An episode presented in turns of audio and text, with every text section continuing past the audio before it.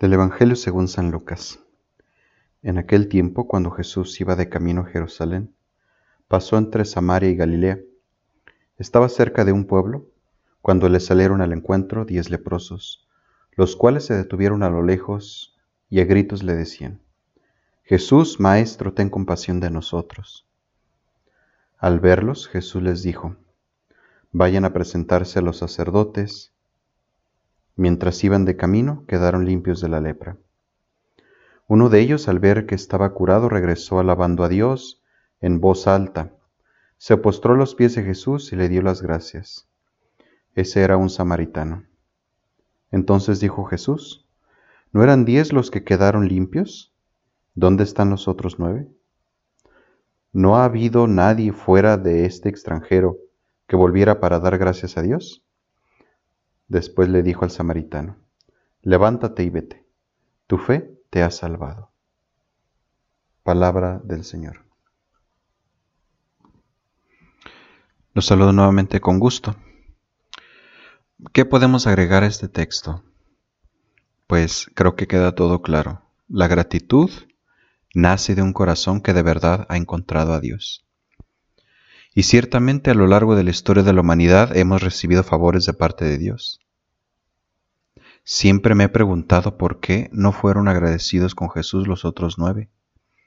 La verdad es que me recuerda mucho la actitud de las personas que nos decimos ser creyentes o religiosos. Pensamos quizá que la divinidad nos debe favores porque estamos al servicio de Él, porque profesamos nuestra fe y pensamos que ya desde ahí Dios nos debe milagros y favores. Obviamente, si se te devuelve o se te da algo que es tuyo, no es común dar las gracias. La invitación de este texto del Evangelio es a revisar nuestro corazón delante de Dios. ¿Siento que Él me debe? Dios es generoso y para los agradecidos tiene más favores preparados.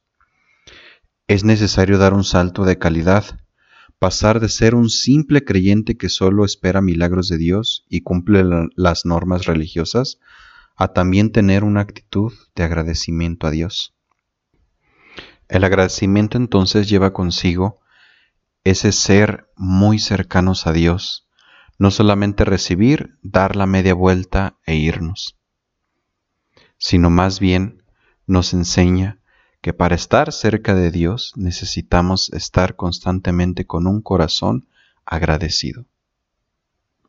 Muchas veces nosotros nos podemos contentar con hacer los preceptos que se nos presentan en nuestra fe, como Jesús lo hizo con estos hombres que quedaron curados. Los manda con los sacerdotes para que hagan lo que la religión les mandaba hacer y seguramente lo cumplieron con mucho gusto. Pero se perdieron del tesoro más grande, de estar en la presencia de Jesús, de sentir ese agradecimiento que Él mismo nos devuelve porque nosotros somos a la vez agradecidos. Y el gran regalo es la salvación. La salvación que brota de un corazón agradecido.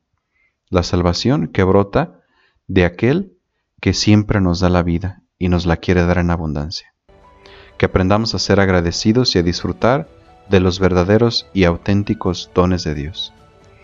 Esto fue Jesús para Millennials. Hasta pronto.